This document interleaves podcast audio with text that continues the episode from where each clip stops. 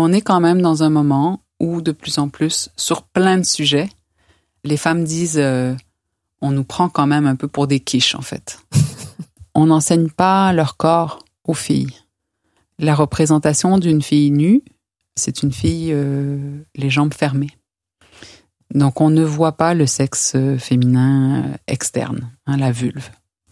Et puis le vagin est toujours représenté comme un tube ouvert. Et c'est pas faux. c'est complètement faux.